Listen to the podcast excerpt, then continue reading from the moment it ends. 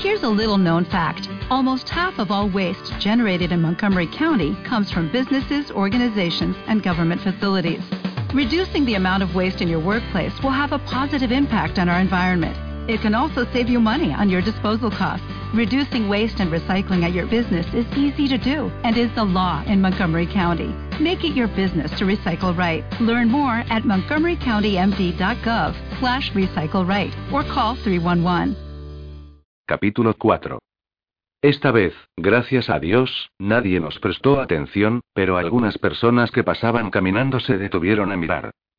¿Qué diablos crees que estás haciendo? preguntó la chica muñeca, sus grandes ojos azules estaban brillando con furia. Ahora, al tenerla cerca, tuve una mejor visión de ella. Tenía la misma tez magra de la mayoría de los Moroi, pero no su altura normal, que era parte del motivo de que pareciese tan joven. El pequeño vestido púrpura que llevaba era hermoso, lo que me recordaba que yo estaba vestida con ropas de segunda mano, pero una inspección más atenta me hizo pensar que era una falsa imitación de algún diseñador. Crucé mis brazos. ¿Estás perdida, niña? La escuela primaria está en el lado oeste del campus. Un rubor de color rosa le coloreó las mejillas. Nunca más me vuelvas a tocar. Si me jodes a mí, yo te haré lo mismo. Oh hombre, qué oportuna era. El oportuno movimiento de cabeza de Lisa me impidió soltarle unos cuantos comentarios. En cambio, opté por la simple fuerza bruta, por así decirlo.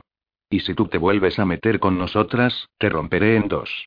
Si no lo crees, pregúntele a Dawn Yarrow que le hice a su brazo en octavo grado. Probablemente tú deberías estar tomando la siesta cuando sucedió. Asterisco en el jardín de la infancia en los Estados Unidos la siesta, es después del almuerzo, cuando les dan de comer a los bebés.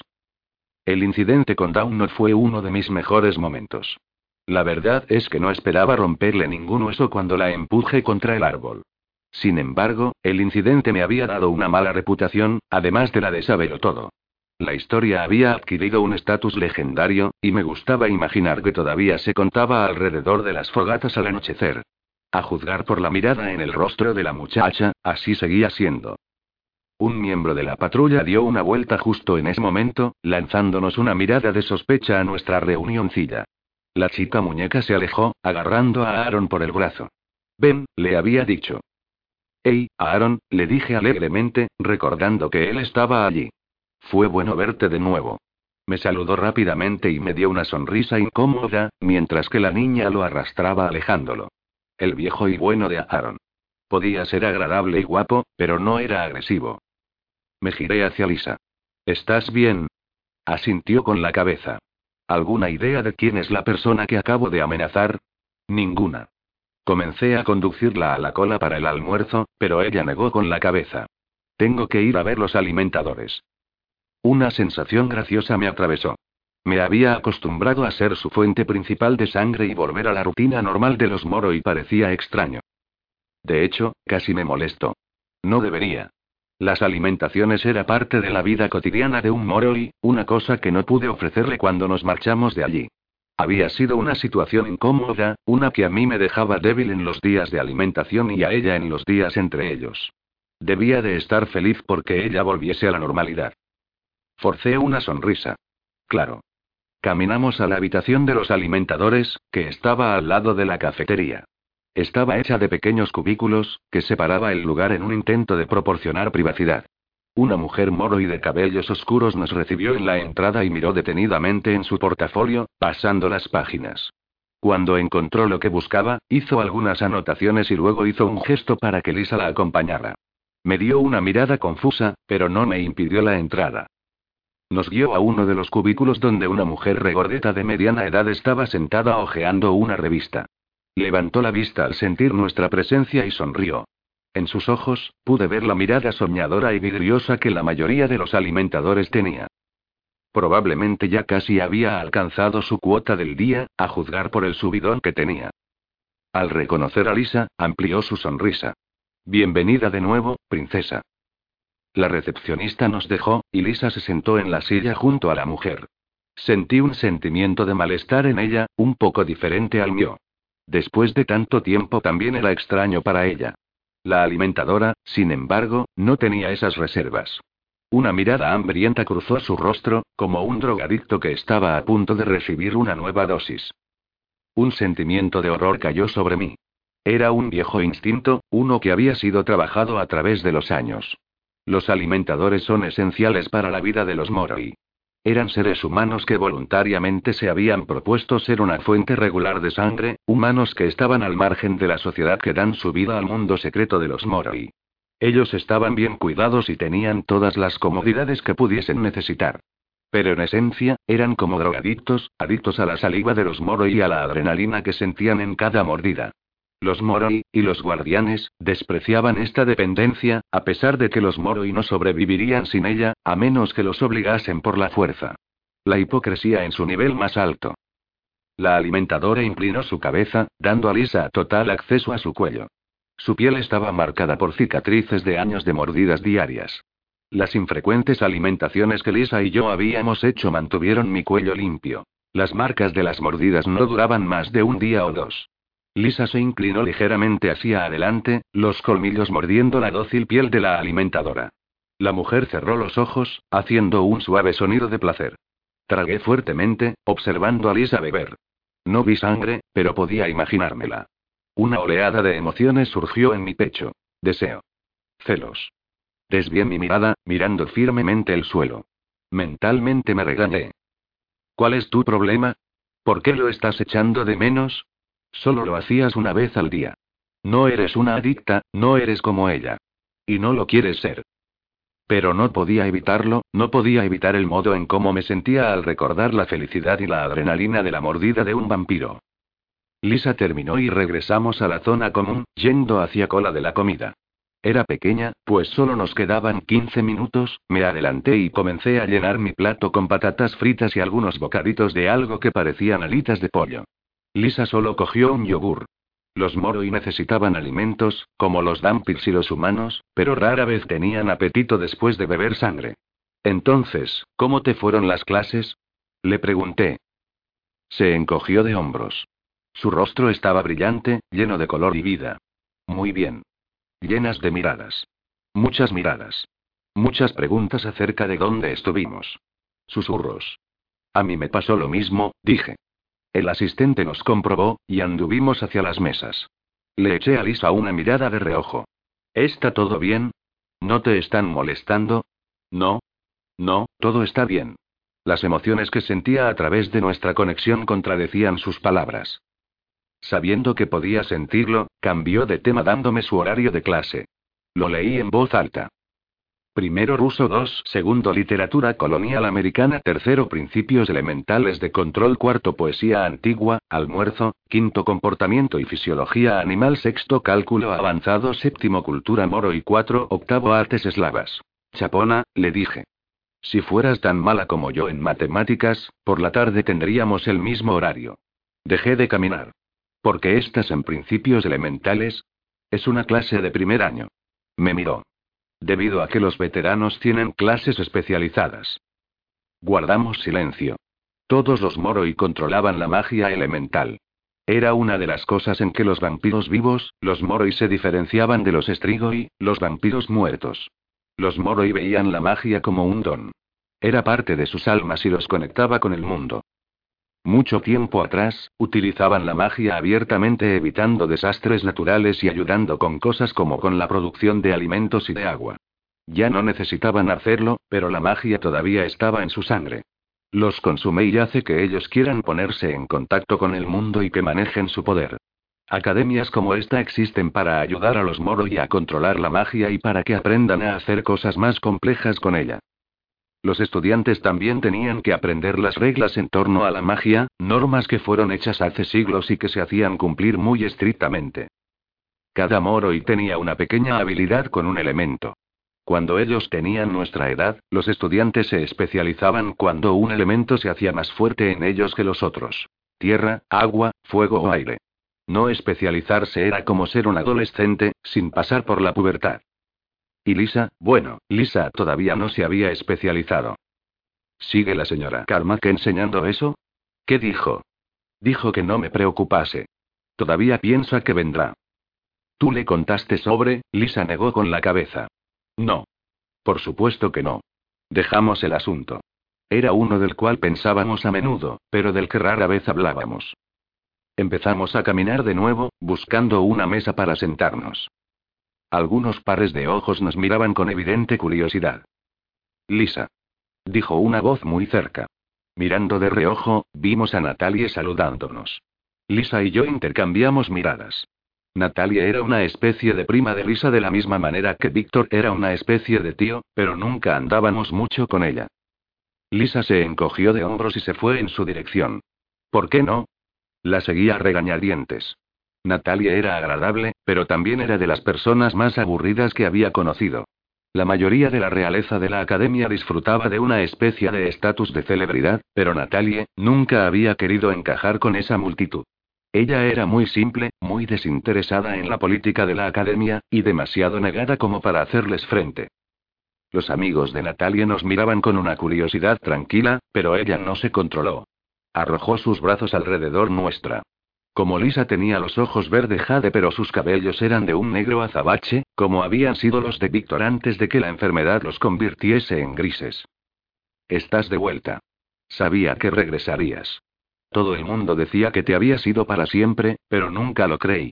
Sabía que no podrías mantenerse alejada. ¿Por qué te fuiste? Hay tantas historias acerca de por qué te marchaste. Lisa y yo intercambiamos miradas mientras Natalia parloteaba. Camille dijo que una de vosotras estaba embarazada y que habíais huido para abortar, pero yo sabía que no podía ser verdad. Alguien dijo que habíais huido para reuniros con la madre de Rose, pero pensé que la señora Kirova y papá no estarían tan intranquilos si estuvierais allí. ¿Sabías que seremos compañeras de cuarto?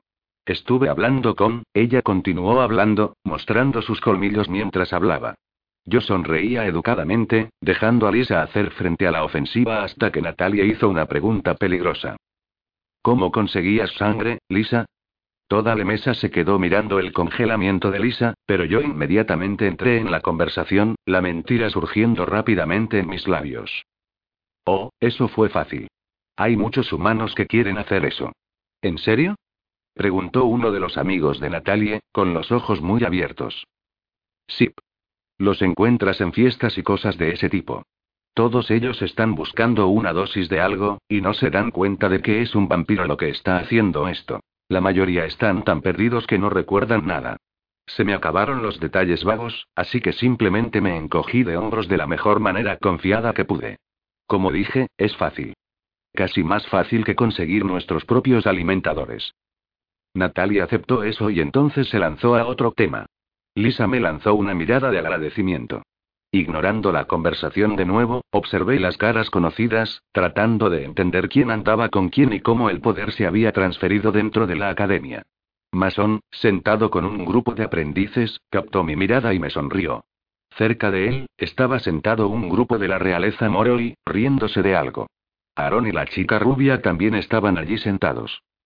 Oye, Natalie, le dije, girándome y cortando la conversación. Pareció no percibirlo o no le importó. ¿Quién es la nueva novia de Aaron? ¿Eh? Oh, Mia Rinaldi. Al ver mi expresión en blanco, preguntó, ¿no la recuerdas? ¿Debería? ¿Estaba aquí cuando nos marchamos? Siempre estuvo aquí, dijo Natalie. Solo es año más joven que nosotras. Le lancé a Lisa una mirada interrogatoria, pero solo se encogió de hombros. ¿Por qué está tan enfadada con nosotras?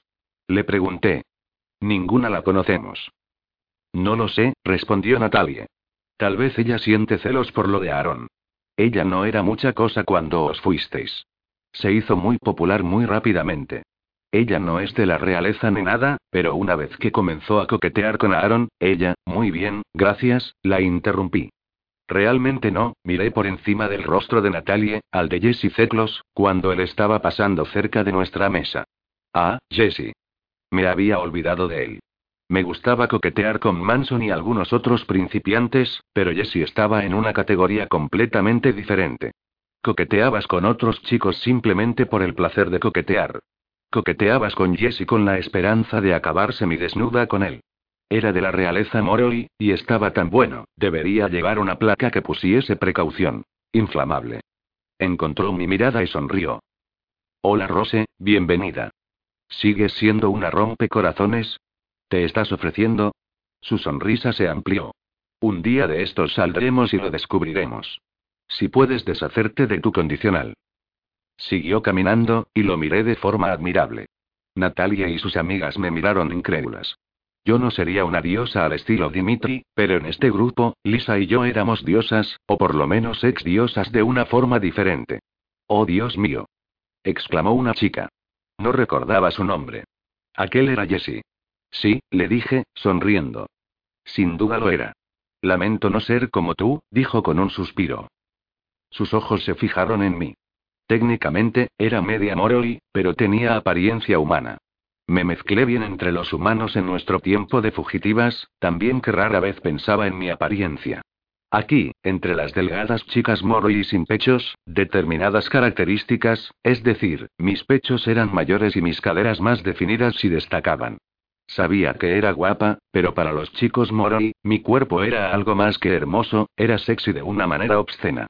Las vampires eran una conquista exótica, una novedad que todos los chicos moro y querían probar. Es irónico que las vampires causásemos tal fascinación, porque las delgadas chicas moro y se parecían mucho a las modelos de pasarela super delgadas tan famosas en el mundo humano. La mayoría de los seres humanos nunca podría alcanzar este objetivo ideal de delgadez, como las chicas moro y nunca se parecerían a mí. Todo el mundo quiere lo que no puede tener. Lisa y yo nos sentamos juntas en las clases que compartíamos por la tarde, pero no hablamos mucho. Las miradas que había mencionado sin duda nos seguían, pero descubrí que cuanto más hablaba con la gente, más se abrían. Poco a poco, gradualmente, parecía que empezaban a recordar quiénes éramos, y la novedad, pero no la intriga, de nuestra loca hazaña estaba desapareciendo. Tal vez, debería decir, que recordaban quién era yo. Porque era la única que hablaba. Lisa miraba fijamente hacia adelante, escuchando pero sin responder o participar en mis intentos de establecer una conversación. Podía sentir su ansiedad y tristeza desbordante. Bien, le dije cuando terminó la clase. Estábamos de pie fuera de la academia, y yo era totalmente consciente de que haciendo esto, estaba rompiendo uno de los términos de mi acuerdo con Kirova. No nos quedaremos aquí, le dije, observando el campus. Encontraré la forma de salir de aquí. ¿Crees que podríamos hacerlo por segunda vez? Preguntó Lisa muy bajito. Absolutamente. Hablé con certeza, una vez más aliviada de que no pudiese leer mis sentimientos. La primera vez que escapamos había sido muy difícil. Hacerlo de nuevo sería un verdadero infierno, pero no es que no pensase en una salida. ¿Realmente lo harías, no? Sonrió, más a sí misma que a mí, como si estuviese pensado en algo divertido. Por supuesto que sí. Lo que ocurre es que, bueno, suspiró. No creo que deberíamos marcharnos. Tal vez, tal vez deberíamos quedarnos aquí. Parpadeé asombrada. ¿Qué? No fue una de mis respuestas más elocuentes, pero fue la mejor que pude hacer. Nunca había esperado esto de ella. Te vi, Rose. Te vi hablando con los otros estudiantes en clase, hablando de la formación. Lo echaste de menos. Esto no vale la pena, le discutí. No, no si tú, no puedo terminar, pero tenía razón. Ella me había leído. Había echado de menos a los otros aprendices. Hasta algunos de los Moroi. Pero había algo más que eso. El peso de mi inexperiencia, lo atrasada que me había quedado, había estado creciendo en mí a lo largo del día. Tal vez sea lo mejor, respondió ella. No he tenido tantas, ya sabes. No he sentido como si alguien nos estuviese siguiendo u observando. No dije nada al respecto. Antes de abandonar la academia, ella siempre sentía como si alguien la estuviese siguiendo, como si la estuviesen persiguiendo. Nunca encontré evidencias para apoyar eso, pero una vez escuché a una de nuestros profesores hablar y hablar sobre lo mismo. La señora Carp. Había sido una hermosa Moroi, con un pelo de un color marrón profundo y altos pómulos. Yo estaba casi segura de que estaba loca. Nunca se sabe quién podría estar observando, acostumbraba a decir ella, andando con brío por el aula mientras cerraba todas las cortinas. O quién te podría estar siguiendo. Es mejor ser precavido. Es mejor estar siempre alerta. Hablábamos entre nosotros sofocando las risas porque eso es lo que los estudiantes hacen cuando tienen profesores paranoicos y excéntricos. Pensar que Lisa actuaba como ella me preocupaba. ¿Cuál es el problema? Preguntó Lisa, al notar que estaba perdida en mis pensamientos. ¿Eh? Nada. Solo estaba pensando. Suspiré, tratando de equilibrar mis propios deseos con lo que era mejor para ella. Liz, podemos quedarnos, creo, pero con algunas condiciones. Esto hizo que ella riese. Un ultimátum rose, ¿eh? Lo digo en serio. Las palabras que no utilizaba a menudo. Quiero que te mantengas alejada de la realeza. No como Natalie o así, pero ya sabes a quién me refiero, a los otros. Aquellos que juegan con poder. Camille. Carly. Ese grupo. Su diversión se transformó en sorpresa. ¿Hablas en serio? Claro. De todas formas nunca te gustaron. A ti te gustaban. No. No realmente. Me gustaba lo que podían ofrecer. Las fiestas y otras cosas. ¿Y ahora puedes estar sin eso? Parecía escéptica. Claro. En Portland lo hicimos. Sí, pero allí era diferente. Sus ojos miraban a la nada sin centrarse en algo concreto. Aquí, aquí tengo que ser parte de eso. No puedo evitarlo. Sí que puedes. Natalie está fuera de todo eso. Natalie no va a heredar el título de la familia, respondió ella. Yo ya la tengo. Tengo que implicarme, comenzar a hacer conexiones. André, Liz, gemí. No eres André. No podía creer que aún se comparase con su hermano. Siempre estaba involucrado en esas cosas. Sí, bueno, vociferé en respuesta, ahora él está muerto. Su rostro se endureció. Sabes, a veces ni siquiera eres un poco agradable. No me mantienes cerca por ser gentil. Si quieres bondad, aquí hay una docena de corderitos que rasgarían la garganta de los demás simplemente por tener el favor de la princesa Dragomir. Me mantienes cerca porque te digo la verdad, y aquí está. André está muerto. Ahora tú eres la heredera, y tendrás que lidiar con eso de la mejor forma posible. Pero, por ahora, eso significa mantenerse alejada de la realeza. Vamos a ser discretas. Actuar con normalidad. Si te dejas llevar por esas cosas nuevamente, Liz, te vas a volver, loca. Añadió cuando no terminé. Ahora era yo quien miraba a la nada. No quise decir, está todo bien, dijo, después de un tiempo. Suspiró y tocó mi brazo. Está bien. Nos quedaremos y me mantendré alejada de todo eso. Actuaré tal y como quieres. Creo, que andaré con Natalie. Para ser completamente honesta, yo no quería nada de eso. Yo quería ir a todas las fiestas de la realeza y a las fiestas salvajes llenas de bebidas alcohólicas como hacíamos antes. Habíamos estado alejadas de esa vida durante años hasta que los padres y el hermano de Lisa murieron. André debería haber sido el que heredase el título de la familia, y sin duda había actuado como tal. Guapo y extrovertido, era encantador con cada persona que conocía y había sido el líder de todos los clubes y grupos de la realeza que había en el campus. Después de su muerte, Lisa consideró que era su deber familiar ocupar su lugar. Pude disfrutar de ese mundo con ella. Era fácil para mí, porque realmente no tenía que lidiar con la parte de la política. Yo era una guapa dampir, una a la cual no le importaba meterse en problemas y hacer locuras. Me convertí en la novedad, les gustaba tenerme cerca por la diversión que representaba. Lisa tuvo que ocuparse de otros asuntos. Los Dragomirs eran una de las doce familias gobernantes. Tenía una posición muy poderosa en la sociedad Moroi, y los otros jóvenes de la realeza querían tener su favor.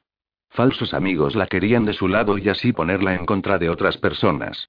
Los de la realeza te podían sobornar y apuñalarte por la espalda al mismo tiempo, era un todos contra todos. Para los Dampirs y los plebeyos, ellos eran completamente imprevisibles. Esa actitud cruel poco a poco había desgastado a Lisa. Ella era de naturaleza buena y gentil que a mí me gustaba y odiaba verla molesta y estresada por los juegos de la realeza. Ella había estado muy débil desde el accidente, y todas las fiestas del mundo no valían la pena si ella sufría. Vale, le dije finalmente. Vamos a ver cómo son las cosas. Si algo sucede, cualquier cosa pequeña, nos vamos. Sin discusión. Asintió con la cabeza. Rose. Nos fijamos en la figura de Dimitri. Esperaba que no hubiese oído la parte de la marcha. Llegas tarde al entrenamiento, dijo tranquilamente. Al ver a Lisa la saludó cortésmente. Princesa. Mientras él y yo nos íbamos, me quedé preocupada por Lisa y me pregunté si quedarnos aquí era lo correcto. No sentí nada alarmante a través de la conexión, pero sus emociones inundaban todo el lugar. Confusión. Nostalgia. Miedo. Esperanza. De una forma muy fuerte y poderosa, me inundaron. Sentí la conexión justo antes de que sucediese. Fue exactamente como había ocurrido en el avión. Sus emociones habían sido tan fuertes que ellas me habían aspirado a su mente antes de que pudiese detenerlas. Ahora podía ver y sentir lo que ella hacía. Caminaba lentamente por la zona común, en dirección a la capilla ortodoxa rusa que se utilizaba para la mayoría de las necesidades religiosas de la academia. Lisa asistía a misa regularmente. Yo no. Yo tenía un acuerdo sólido con Dios. Yo creía en Él, solamente si Él me dejaba dormir los domingos. Pero cuando ella entró, pude sentir que ella no estaba allí para rezar. Ella tenía otro propósito, uno que yo desconocía. Mirando alrededor, miró que ni el sacerdote o algún orador estuviesen cerca. El lugar estaba vacío. Deslizándose por una puerta en la parte posterior de la capilla, pasó por una estrecha escalera que conducía al ático. Aquí estaba oscuro y polvoriento. La única luz que había provenía de una enorme vidriera sucia que rompía la débil luz del alba y la transformaba en pequeños puntos multicolores que cubrían el suelo. No supe a ese momento que ese lugar era el refugio de Lisa. Pero ahora podía sentir los recuerdos de cómo ella solía escaparse al ático para estar sola y pensar. Su ansiedad empezaba a calmarse en cuanto ella estuvo rodeada de ese ambiente familiar. Se sentó junto a la ventana y se inclinó hacia atrás apoyando la cabeza en la pared, disfrutando momentáneamente de la luz y el silencio. Los Moroi podían soportar la luz, a diferencia de los Strigoi, pero aún así tenían que limitar su exposición. Sentada ahí, siendo protegida por el cristal que diluía los rayos, ella casi podía fingir que estaba bajo el sol. Respira, solo respira, se dijo a sí misma. Todo estará bien. Rose se encargará de todo. Ella creía eso apasionadamente, como siempre, y aún se relajó más. Una voz baja habló en la oscuridad. Puedes quedarte con la academia, pero no con el asiento de la ventana. Dio un salto, su corazón latiendo fuertemente. Compartía su inquietud, y mi propio pulso se aceleró. ¿Quién está ahí? Un momento después, una figura salió de detrás de una pila de cajas, un poco fuera de su campo de visión. La figura dio un paso adelante, y en la luz, las expresiones familiares se materializaron. Cabello negro despeinado. Ojos color azul pálido. Una sonrisa satisfecha y burlancia. Cristiano Cera. No te preocupes, dijo. No te voy a morder. Bueno, al menos no de la manera que temes. Dijo sonriendo ante su propia broma. Ella no le había encontrado la gracia. Había olvidado completamente a Christian. Yo también. No importaba lo que ocurría en nuestro mundo, algunas verdades básicas acerca de los vampiros seguían siendo verdad. Los Moroi estaban vivos. Los Strigoi eran muertos vivientes. Los Moroi eran mortales. Los Strigoi eran inmortales. Los Moroi nacían. Los Strigoi eran convertidos. Hay dos formas de convertirse en un Strigoi. Los Strigoi podían transformar humanos, Dampers, y Morois con una sola mordida. Y Moroi tentados por la promesa de la inmortalidad podían convertirse en Strigoi por su propia elección si intencionalmente mataban a una persona mientras se alimentaban. Hacer eso, era considerado siniestro y retorcido, el mayor de todos los pecados, tanto en contra del modo de vida de los Moroi, y de la naturaleza. Los Moroi, que elegían el camino oscuro, perdían su habilidad de conexión con la magia elemental y con las otras fuerzas del universo. Por ese motivo, no podían estar bajo el sol. Eso fue lo que sucedió con los padres de Christian. Ellos eran Strigoi. Capítulo 5. O más bien, habían sido Strigoi. Un regimiento de guardianes los había perseguido y matado. Si los rumores eran ciertos, Christian había atestiguado todo eso cuando siendo un niño. Y por más que él no fuese un Strigoi, algunas personas pensaban que no estaba lejos de serlo, porque siempre se vestía de negro y era muy reservado. Strigoi o no, no confiaba en él. Era un idiota, y silenciosamente le gritaba a Lisa que saliese de allí, no es que mis gritos estuviesen ayudando mucho. Estúpido vínculo mental de una sola dirección. ¿Qué estás haciendo aquí? le preguntó ella. Disfrutando de la vista, por supuesto. Esta silla de lona es particularmente encantadora en esta época del año. Ahí, tenemos una vieja caja llena de registros del bendito y loco St. Vladimir. Y no podemos olvidarnos de esta hermosa mesa si una pata. Lo que sea. Hizo rodar los ojos y se movió en dirección a la puerta, queriendo salir, pero le bloqueó su camino. Bueno, ¿qué hay de ti? respondió con burla. ¿Por qué estás aquí? ¿No tienes fiestas a las que ir o vidas que destruir? Un poco de la vieja chispa de Lisa regresó. Wow, eso es muy gracioso. ¿Soy un rito de paso ahora? Vamos a ver si puedo cabrear a Lisa para así demostrar lo guay que soy. Una chica que no conozco me gritó hoy, y ahora tengo que tratar contigo. ¿Qué necesita una chica para que la dejen en paz? Oh. Por lo tanto, es por eso que estás aquí. Para una fiesta de autocompasión. No es ninguna broma. Estoy hablando en serio. Podría decir que Lisa se estaba enfadando. Eso se estaba imponiendo a su sufrimiento interior. Él se encogió de hombros y de forma casual se dejó caer contra la pared. Yo también lo estoy. Amo las fiestas de autocompasión. Lamento no haber traído los sombreros. ¿Sobre qué quieres lamentarte en primer lugar? ¿Sobre cuánto tiempo te llevará ser popular y querida de nuevo? ¿Sobre las semanas que tendrás que esperar hasta que Hollister te envíe ropas nuevas? Si optaste por el transporte marítimo tal vez no tengas que esperar tanto tiempo. Déjame salir, dijo de forma irritada, empujándolo a un lado. Espera, dijo cuando ella llegó a la puerta. El sarcasmo en su voz había desaparecido. ¿Cómo, Ann? ¿Cómo era? ¿Cómo era qué? le replicó ella. Estar fuera. Lejos de la academia. Ella vaciló un momento antes de responder, cogida con la guardia baja para lo que parecía un verdadero intento de establecer una conversación. Fue maravilloso. Nadie sabía quién era. No era más que otra cara. No era una Moroi. No era de la realeza. No era nadie. Ella miró al suelo. Todo el mundo aquí cree que sabe quién soy. Sí. Es muy difícil dejar atrás el pasado, dijo amargamente. En ese momento, Lisa pensó, y yo, por defecto, lo difícil que debía ser estar en la piel de Christian. La mayoría de las veces, las personas lo tratan como si no existiese. Como si fuese un fantasma.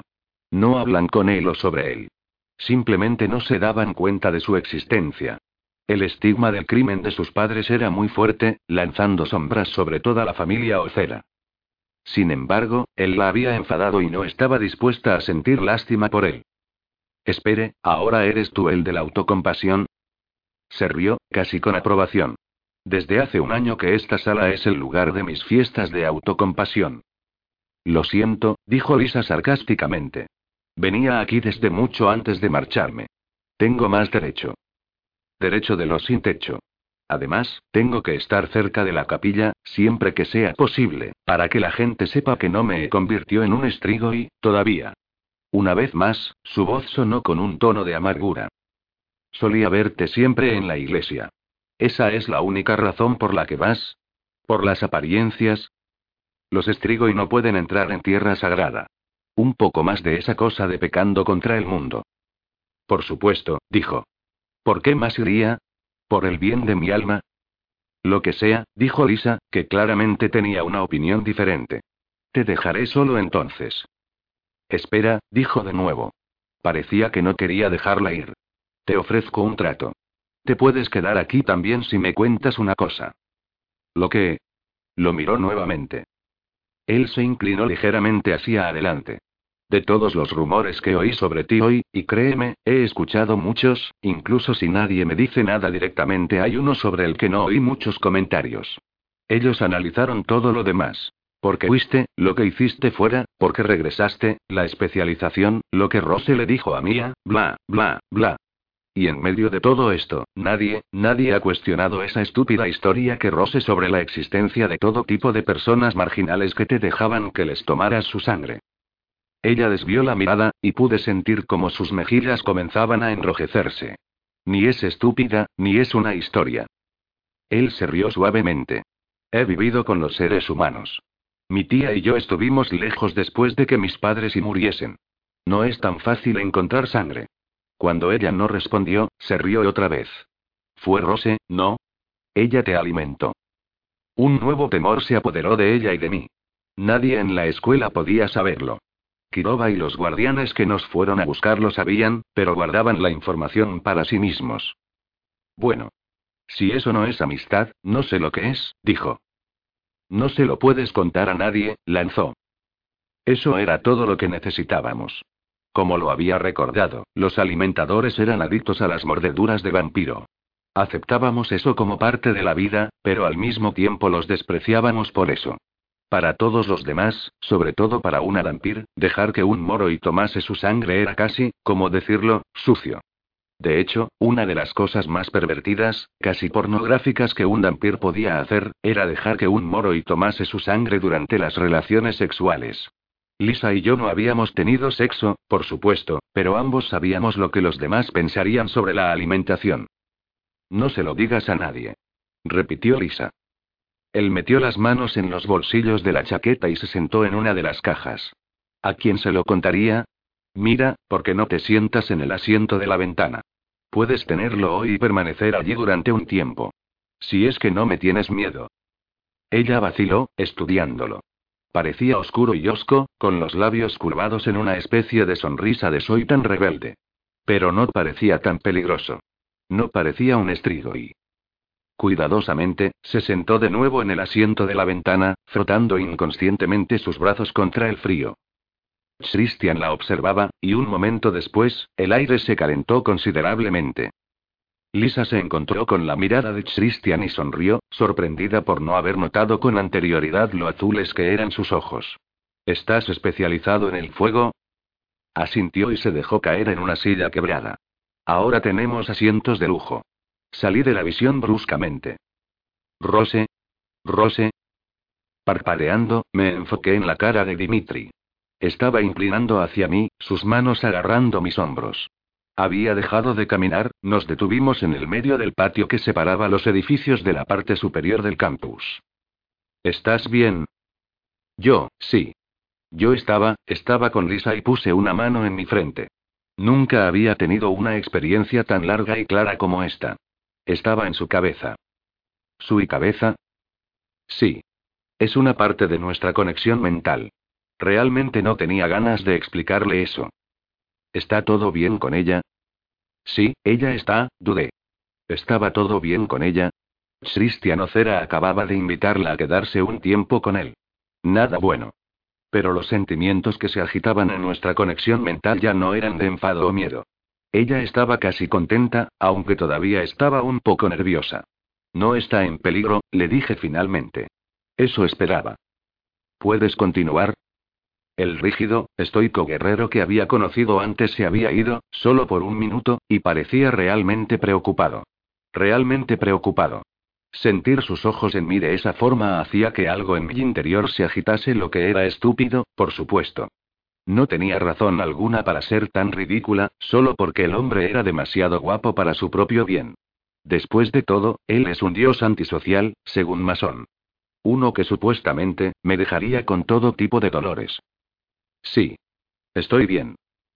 Fui al vestuario del gimnasio y me puse un chándal que alguien finalmente había decidido darme después de haber pasado un día entrenando en pantalones vaqueros y camisa. Repugnante. Me perturbaba que Lisa estuviese con Christian, pero dejé ese pensamiento para más tarde porque mis músculos me estaban informando que no querían pasar por ningún otro ejercicio por el día de hoy. Entonces le sugerí a Dimitri que, tal vez, él podría dispensarme esta vez. Se rió, y tuve la total certeza de que era de mí y no conmigo. ¿Por qué es gracioso? Oh, dijo, disimulando una sonrisa. ¿Lo decías en serio? Por supuesto. Mira, yo era, técnicamente, H estado despierta durante dos días. ¿Por qué tenemos que comenzar ese entrenamiento ahora? Déjame ir a la cama, lloriqué. Es solo una hora, punto. Cruzó los brazos y me miró. Su preocupación de antes se había ido. Ahora solo se trataba de negocios. Amores perros. ¿Cómo te sientes ahora? Después del entrenamiento que has hecho hasta ahora. Dolorida como el infierno. Te sentirás peor mañana. ¿Y? Por lo tanto, mejor meterse de lleno en el entrenamiento ahora que no te sientes tan mal. ¿Qué clase de lógica es esa? repliqué. Pero no discutí más mientras me llevaba hasta la sala del gimnasio. Me mostró los pesos y los ejercicios que tenía que hacer y, a continuación, se fue a una esquina con una novela del viejo oeste. ¡Qué Dios! Cuando terminé, se detuvo a mi lado y me enseñó algunos ejercicios de estiramiento. ¿Cómo terminaste siendo asignado como guardián de Lisa? Le pregunté. No estabas aquí hace unos años. ¿Te formaste al menos en esta escuela? No me respondió de inmediato. Tuve la sensación de que no solía hablar de sí mismo con frecuencia. No, asistí a una escuela en Siberia. Wow. Este debe ser el único lugar peor que el de Montana. Un destello de algo, quizás de diversión, brilló en sus ojos, pero él no demostró haber notado la broma. Después de la graduación, fui guardián de un lord de la familia Zetlos. Fue asesinado recientemente. Su sonrisa desapareció, y su rostro se oscureció. Me enviaron aquí porque necesitan guardias extras en el campus. Cuando la princesa apareció, me designaron a ella, ya que estaba por aquí. Que no es que eso sea importante hasta que deje el campus. Pensé en lo que me dijo. Al hombre que tenía que protegerlo había matado algún estrigo y... ¿Este lord murió durante tu guardia? No. Estaba con su otro guardián. Yo estaba lejos. Se quedó en silencio, su mente, obviamente, estaba en otro lugar. Los Moroi esperaban mucho de nosotros, no obstante, reconocían que los guardianes son, más o menos, simplemente humanos. Por lo tanto, a los guardianes se les pagaba y tenían vacaciones como en cualquier otro trabajo. Algunos guardianes radicales, como mi madre, se niegan a tener vacaciones y juran nunca dejar de lado a sus moroi. Mirando a Dimitri, tuve la sensación de que podría muy bien convertirse en uno de esos. Si había estado fuera debido a un mandato, no se echaría la culpa por lo que le sucedió a ese lord. Aún así, él probablemente se culpase. Yo también me culparía si algo le sucediese a Lisa. Oye, le dije, de repente queriendo animarlo, ¿ayudaste a trazar el plan para traernos de vuelta? Porque era muy bueno. Fuerza bruta y todo eso. Levantó una ceja lleno de curiosidad. Guay. Siempre había querido hacer eso. ¿Me estás elogiando por eso? Bueno, es mejor que su anterior intento. ¿Intento anterior? Sí. En Chicago. Con un grupo de Siounds. Esta fue la primera vez que os encontramos. En Portland. Deje de estirar y me senté con las piernas cruzadas. Un, no creo que me haya imaginado los Siounds. ¿Quién más podría haberlos enviado? Solo responden a los Moroi. Tal vez nadie te lo ha contado. Tal vez, dijo cerrando el tema. Podría decir, que por sus palabras, no creía en la historia. Regresé a la residencia de los aprendices después de eso. Los estudiantes Moroi vivían del otro lado del patio, cerca de las zonas comunes. La organización de las viviendas estaba basada en la conveniencia. Estar aquí nos dejaba, a los aprendices, cerca del gimnasio y de las áreas de entrenamiento. Sin embargo, también vivíamos separados para fomentar las diferencias entre los Moroi y los Dampir. Sus dormitorios apenas tenían ventanas, solo teniendo alguna que otra pintada que atenuaba los rayos del sol. También tenían una sección especial donde disponían de los alimentadores. El dormitorio de los aprendices fue construido de una forma más abierta, permitiendo la entrada de más luz. Tenía mi propia habitación porque había pocos aprendices, por no hablar de chicas. El cuarto que me dieron era pequeño y simple, con dos camas individuales y un escritorio con un ordenador. Habían traído mis pocas pertenencias desde Portland y estaban, en ese momento, metidas en cajas, esparcidas por la habitación. Revisé en las cajas buscando una camiseta para dormir.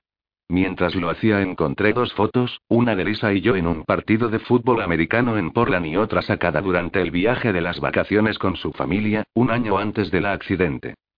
Las coloqué en mi escritorio y encendí el ordenador. Alguien del equipo técnico me dejó un documento con las instrucciones para la renovación de mi correo electrónico y la creación de una contraseña.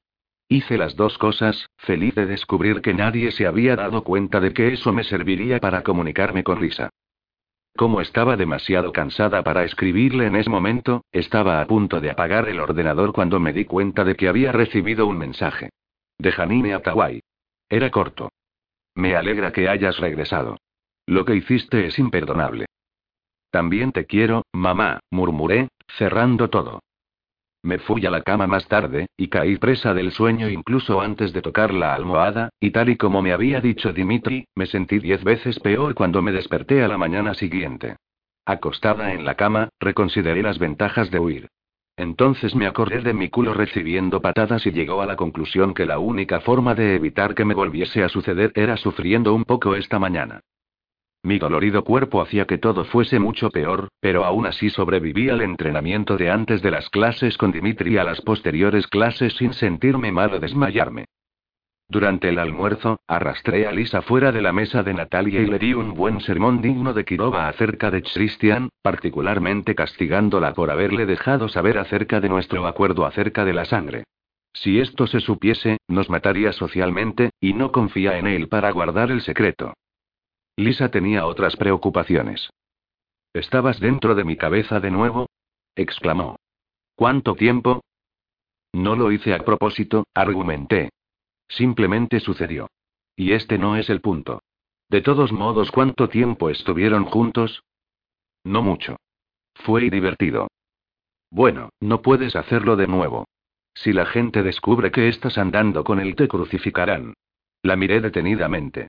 ¿No estás, es decir, no te gusta, o sí? Bromeó. No. Por supuesto que no.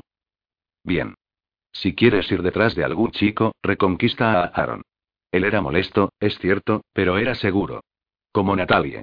Porque todas las personas inofensivas eran tan inocentes. Tal vez esa era la definición de seguro.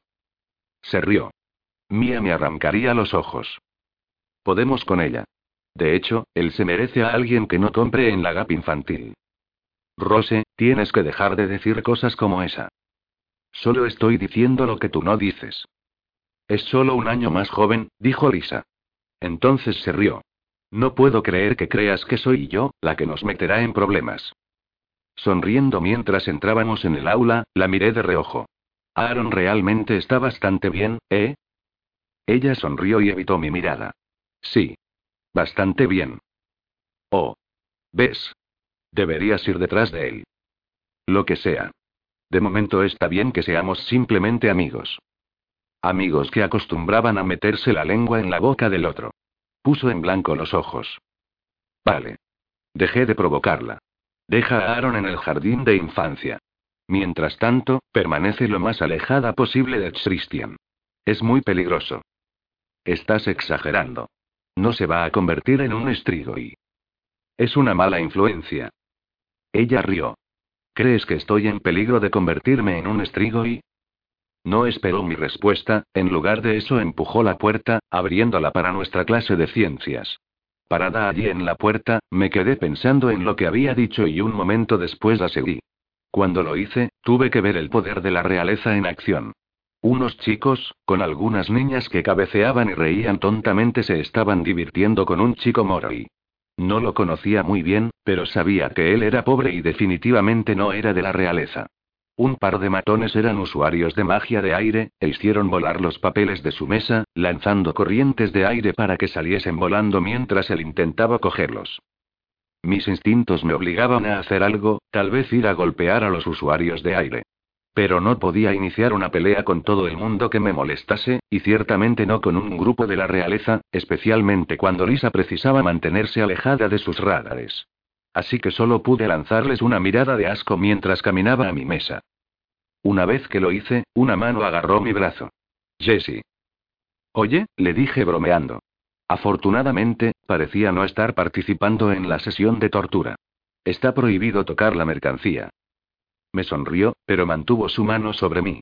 Rose, le conté a Paul sobre aquella vez que iniciaste una pelea en el aula de la señora Carp. Levanté la cabeza hacia ellos, con una sonrisa divertida. Comencé un montón de peleas en su aula.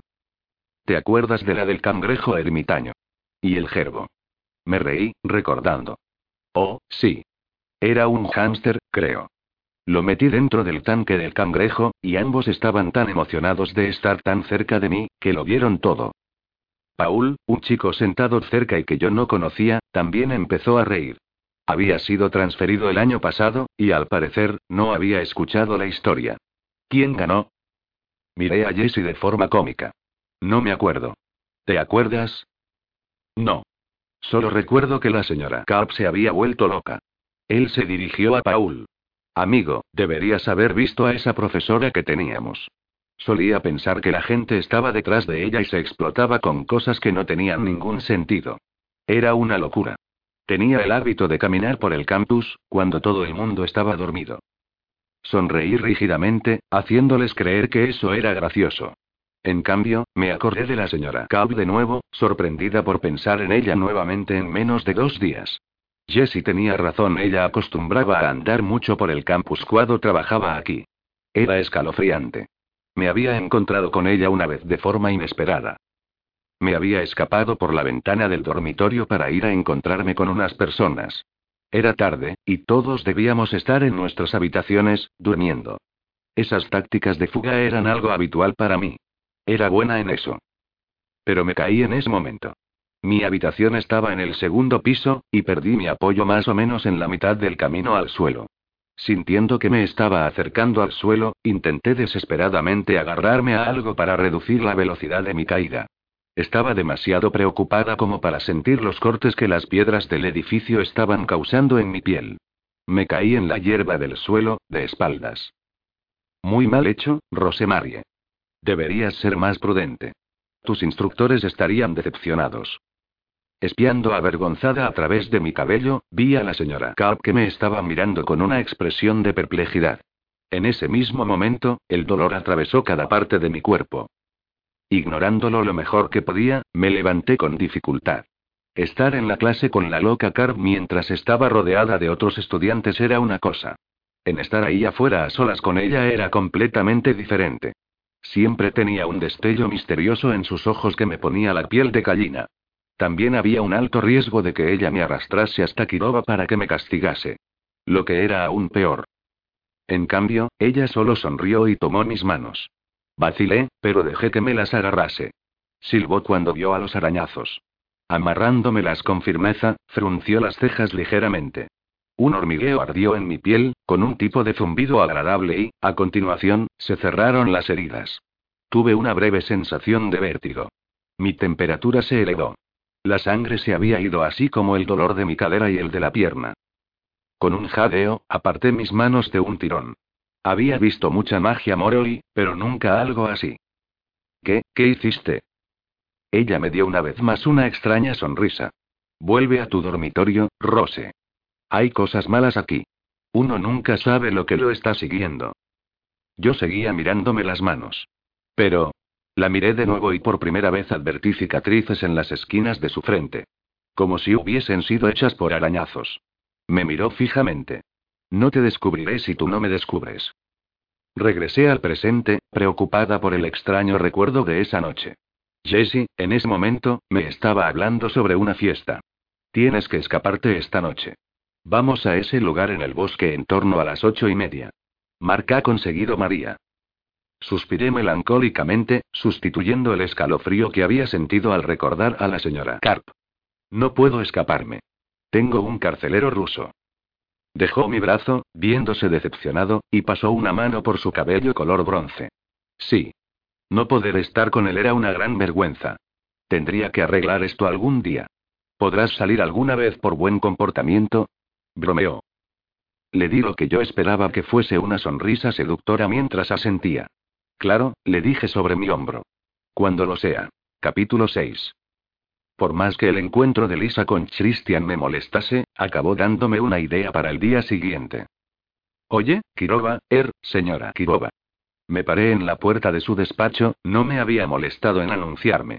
Ella levantó su mirada de algunos documentos, claramente irritada al verme. Sí, señorita Atawai. Mi arresto domiciliario significa que no puedo ir a la iglesia. Perdón, Usted me dijo que siempre y cuando no estuviese en clase o practicando, yo debería de estar en mi dormitorio. Pero ¿qué pasa con la misa de los domingos? No creo que sea justo que deje ahora mis necesidades, eh, religiosas. O privarme de una oportunidad, no importa que sea corta y aburrida, de estar con Lisa. Ella empujó sus gafas hasta la mitad de la nariz. No sabía que tuvieses necesidades religiosas. Encontré a Jesús cuando estuve fuera. ¿Tu madre no es atea? Preguntó con recelo. Y mi padre probablemente es musulmán. Pero yo sigo mi propio camino. Usted no debería alejarme de él. Ella hizo un sonido que parecía una especie de risilla. No, señorita Atawai, no debería. Muy bien. Puedes asistir a la misa de los domingos. Sin embargo, la victoria fue efímera, porque cuando fui a la iglesia unos pocos días más tarde, vi que la iglesia era tan aburrida como recordaba. Al menos, me las arreglé para sentarse junto a Lisa, lo que me hizo sentir como si hubiese conseguido algunos beneficios después de todo. La mayor parte del tiempo me dediqué a observar a la gente. Ir a la iglesia era opcional para los estudiantes, pero con tantas familias de la Europa del Este, varios estudiantes eran cristianos ortodoxos y asistían a la iglesia por sus creencias o porque sus padres les obligaban. Christian estaba sentado en el lado opuesto de la sala, pretendiendo ser tan santo como había dicho. Por más que no me gustase, su falsa fe me hizo sonreír. Dimitri se sentó al fondo, su rostro oculto por las sombras, y como yo, no comulgó. Por más pensativo que pareciese, me pregunté si tan siquiera había escuchado el sermón. Yo apenas escuchaba algunas partes. Seguir el camino de Dios no siempre es fácil, decía el sacerdote. Incluso el santo Vladimir, santo patrón de la escuela, pasó por momentos difíciles. Era tan espirituoso que la gente siempre se reunía a su alrededor, simplemente para escucharlo y estar en su presencia. Dicen los textos antiguos, que su espíritu era tan grande que podía curar a los enfermos. Sin embargo, a pesar de esos dones, muchos no lo respetaban. Se burlaban de él, diciendo que estaba desorientado y perturbado. Lo que era una buena manera de decir que Vladimir estaba loco. Todo el mundo sabía eso. Fue uno de los pocos santos Moroi, por eso al sacerdote le gustaba tanto hablar de él. Ya lo había escuchado todo sobre él antes de huir. Genial. Parecía que iba a una multitud de domingos para escuchar su historia una y otra vez. Y así fue con Ana Shadow Kised. Levanté la cabeza. No tenía ni idea de lo que el sacerdote estaba hablando, porque no había estado escuchando por un tiempo.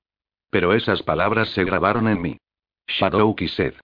Había pasado mucho tiempo desde que las había escuchado, pero nunca las había olvidado. Esperé, a que continuase, pero ella había pasado a la siguiente parte de la misa.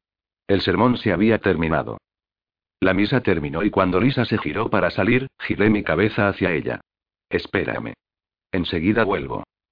Me abrí camino por entre la multitud, yendo hacia adelante, donde el sacerdote estaba hablando con unas pocas personas.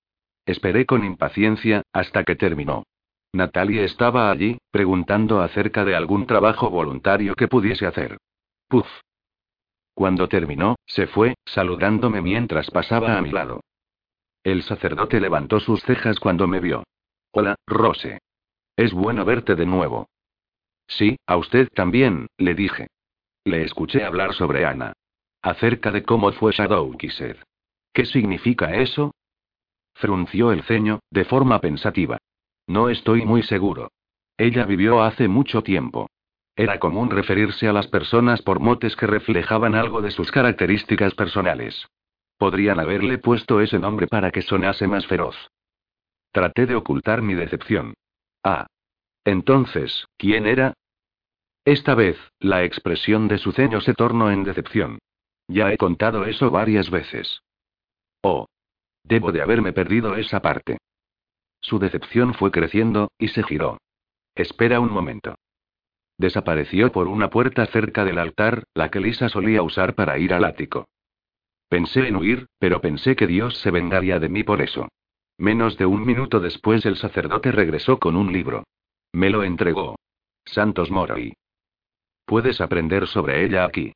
La próxima vez que te vea, me gustaría escuchar lo que has aprendido. Puse mala cara, mientras me iba. Fantástico. Tareas del sacerdote. En la entrada de la capilla, me encontré a Lisa hablando con Aaron. Ella sonreía mientras hablaba, y los sentimientos que ella emanaba eran de felicidad, aunque ciertamente no de pasión. ¿Estás bromeando? exclamó. Negó con la cabeza. No. Al ver que me acercaba, ella se dirigió a mí. Rose, no te lo vas a creer. ¿Conoces a Abby ¿Y a Shander? Su guardián va a dimitir. Y a casarse con otra guardiana. Ahora, ese era un chisme emocionante. Un verdadero escándalo. ¿En serio? ¿Ellos van, como decirlo, a huir juntos? Asintió. Se han comprando una casa. Creo que van a buscar empleo entre los humanos. Miré a Aaron, que de repente se había vuelto tímido conmigo allí.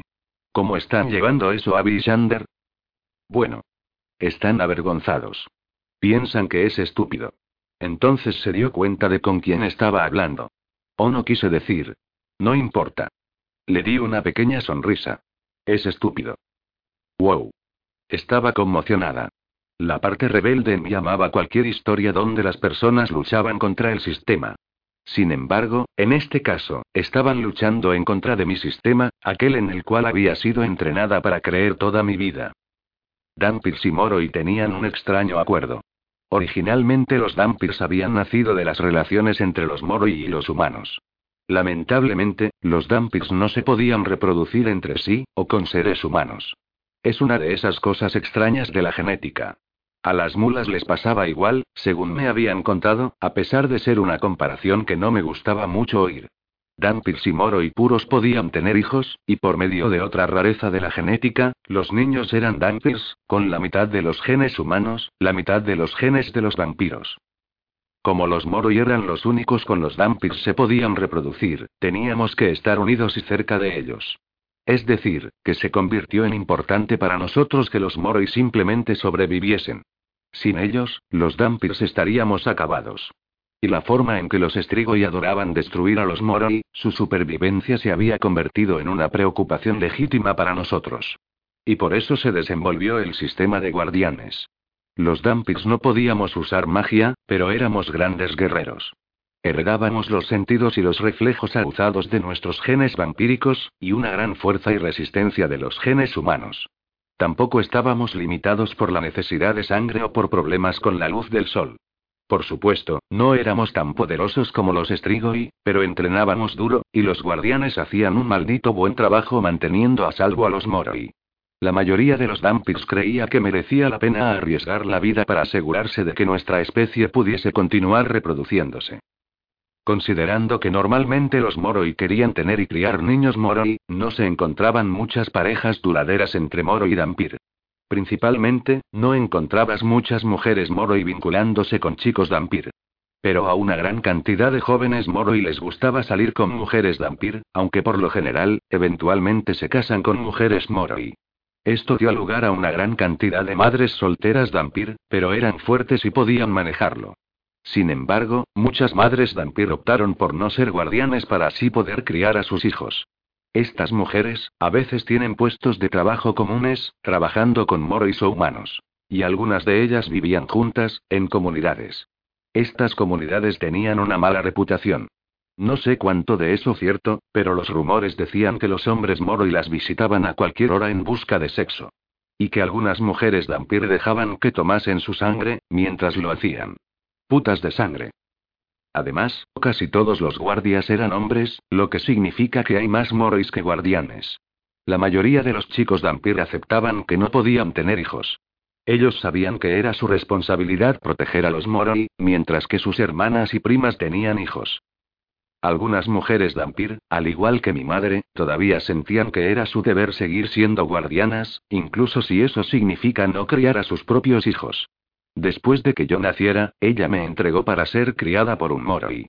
Dampirs y Morois comenzaban a asistir a la escuela desde muy pequeños, y la academia básicamente ocupó el lugar de mis padres cuando tenía cuatro años.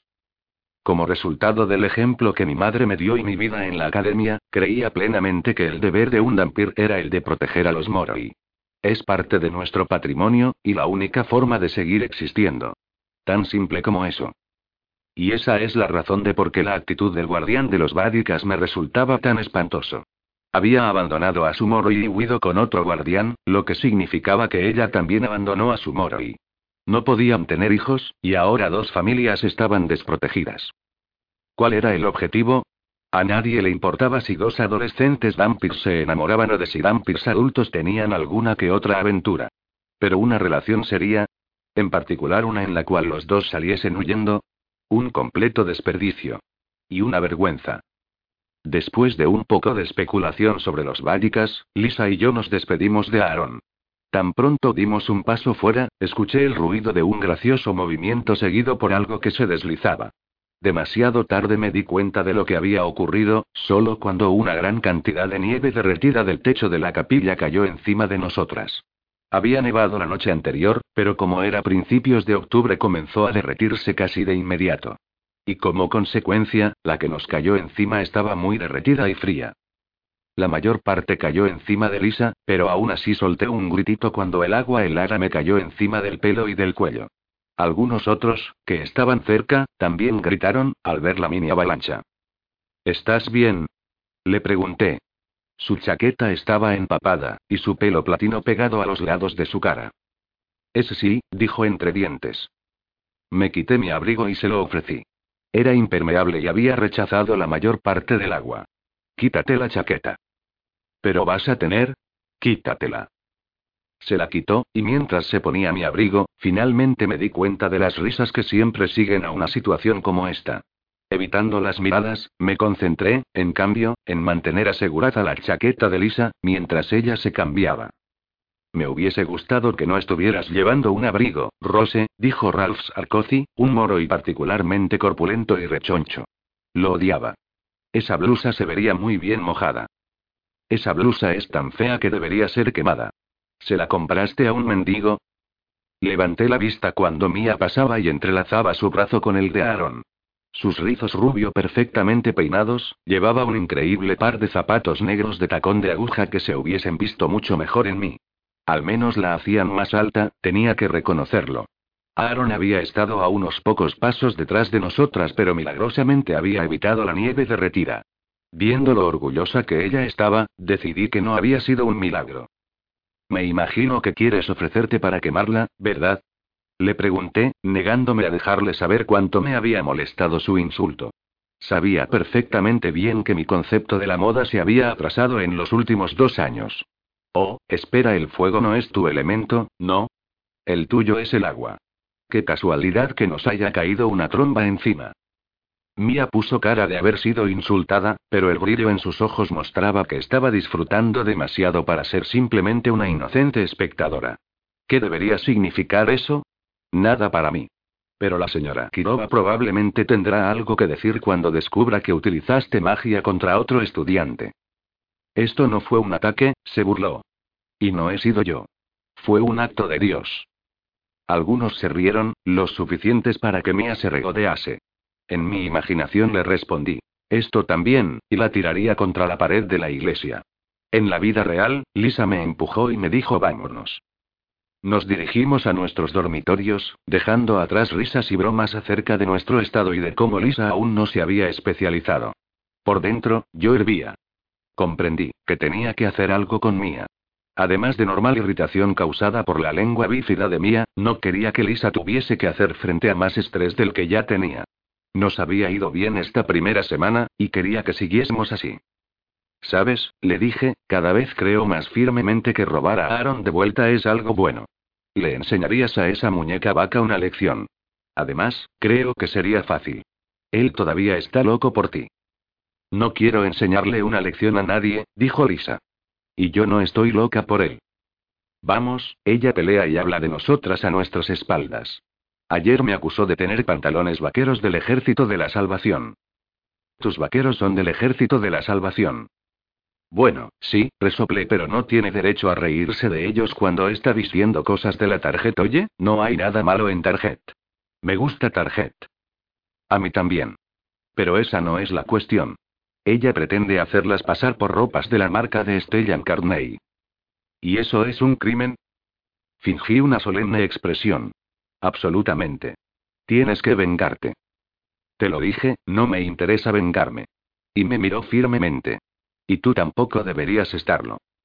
Sonreí de la forma más inocente que pude, y cuando cada una siguió su camino, una vez más me sentí aliviada de que no pudiese leer mis pensamientos.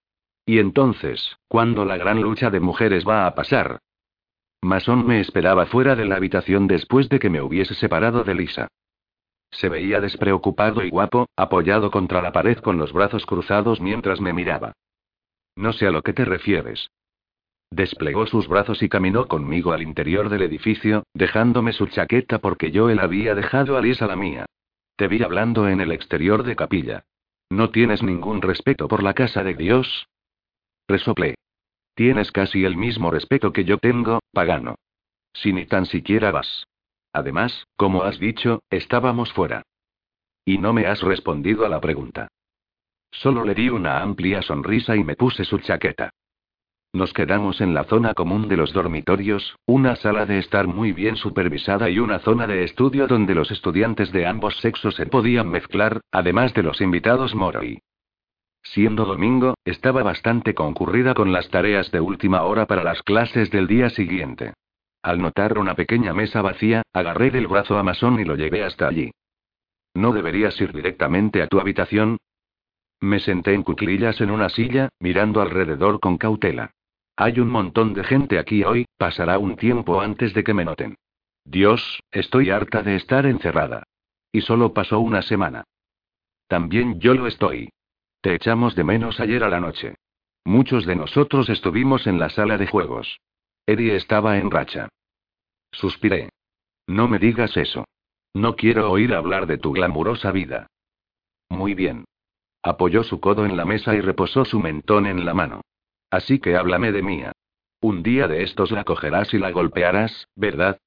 Creo recordar que lo hiciste por lo menos diez veces, con la gente que te molestaba. Soy un nueva, y renovada Rose, le dije, intentando mostrarme toda lo sería posible. Que no resultó muy bien. Él sonrió. Además, si hago eso, romperé mi condicional con Kiboba. Tengo que andar por el buen camino. En otras palabras, que encontrarás una manera de vengarte de mí sin meterte en problemas. Sentí una sonrisa forzando las esquinas de mis labios. ¿Sabes lo que me gusta de ti, Mase? Que piensas exactamente como yo. Un concepto aterrador, respondió secamente. Dime entonces lo que piensas de esto. Puede que sepa algo sobre ella, aunque probablemente no debería contártelo. Me incliné hacia él. Oh, ahora ya has empezado. Ahora tienes que contármelo. Sería un error, me provocó, como sé que no usarás esta información para hacer algo malo. Parpadeé varias veces. ¿Puedes resistirte a esta carita?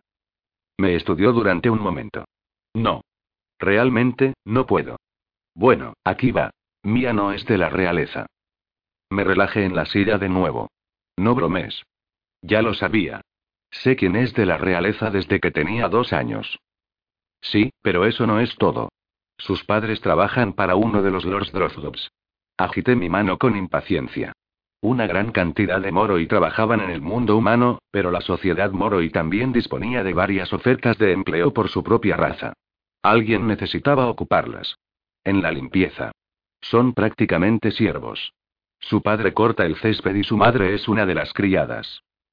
En realidad, yo tenía un gran respeto por todo aquel que tenía un trabajo a jornada completa, independientemente de cuál fuera su empleo. Personas en todo el mundo tenían que hacer cosas desagradables para vivir. Pero, como ocurría con la tarjeta, se convertía en una cuestión diferente cuando alguien trataba de hacerse pasar por lo que no es. Y durante la semana que llevaba aquí, había sido testigo de cuánto Mía quería desesperadamente encajar en la élite de la escuela. Nadie lo sabe, dije pensativa. Y ella no quiere que lo sepan. Ya sabes cómo es la realeza. Hizo una pausa. Bueno, a excepción de Lisa, por supuesto. Harían que Mía lo pasase mal por eso. ¿Cómo sabes todo esto? Mi tío es el guardián de los Drothgops. Y has estado guardando ese secreto, ¿no? Hasta que me has corrompido. Entonces, ¿cuál es el camino que vas a elegir? ¿El bueno o el malo? Creo que voy a darle a ella el honor, Señorita Atawai, sabes que no deberías estar aquí. Una de las inspectoras de la residencia se detuvo delante de nosotros, la expresión de su cara era de desaprobación. Yo no estaba bromeando cuando dije que Mason pensaba como yo. Mentía también como yo. Tenemos que hacer un trabajo en grupo para la clase de idiomas. ¿Cómo lo haremos si Rose está encerrada? La inspectora entrecerró los ojos. No parece que estén haciendo un trabajo. Empujé el libro que me había dado el sacerdote y lo abrí aleatoriamente. Lo había colocado sobre la mesa cuando nos sentamos. Estamos, un, trabajando en esto. Todavía parecía sospechar. Una hora. No te daré más tiempo, y será mejor que realmente os vea trabajar. Sí, señora, dijo Mason con gesto serio. Absolutamente. Ella se alejó todavía mirándonos. Mi héroe, le dije. Señaló el libro. ¿Qué es eso? Algo que el padre me dio. Tenía una duda sobre el sermón. Me miró fijamente, asombrado. Oh, deja de mirarme así. Le eché una ojeada al índice. Estoy tratando de encontrar a una mujer llamada Ana. Mason arrastró su silla, por lo que acabó sentándose muy cerca de mí. Muy bien. Vamos a ver. Encontré el número de la página que me llevó a la sección de San Vladimir, sin sorpresa alguna. Rápidamente leímos el capítulo buscando el nombre de Ana. Cuando lo encontramos el autor no tenía mucho que decir sobre ella. Había incluido un trozo escrito por otro tipo que aparentemente habían vivido en la misma época que San Vladimir. Y con Vladimir siempre estaba Ana, hija de Fiodor. El amor de ellos era inocente y puro como el de un hermano y hermana, y en varias ocasiones lo defendió contra los estrigo y que intentaron matarlo y destruir su santidad. De la misma manera, es ella quien lo consuela cuando el espíritu es difícil de soportar, y las tinieblas de Satanás intentan acabar con él y debilitar su salud y su cuerpo. Contra eso también lo defiende, porque ellos estaban conectados desde que él salvó su vida cuando era una niña. Que Dios le hubiese enviado al bendito Vladimir, una guardiana como ella, era una señal del amor de Dios, una guardiana que era una Shadow Kisedi que siempre sabía lo que estaba en su corazón y su mente. Aquí está, dijo Masón. Ella era la guardiana de él. Aquí no dice lo que significa Shadow Kised. Probablemente no significa nada. Algo en mí no lo creía. Lo leí de nuevo, tratando de interpretar el lenguaje antiguo. Mason me miraba curiosamente, intentando ayudarme. Tal vez estaban enamorados, sugirió. Yo me reí. Él era un santo. ¿Y qué? A los santos, probablemente también les guste el sexo. Ese negocio de hermano y hermana es probablemente fachada. Señaló una de las frases.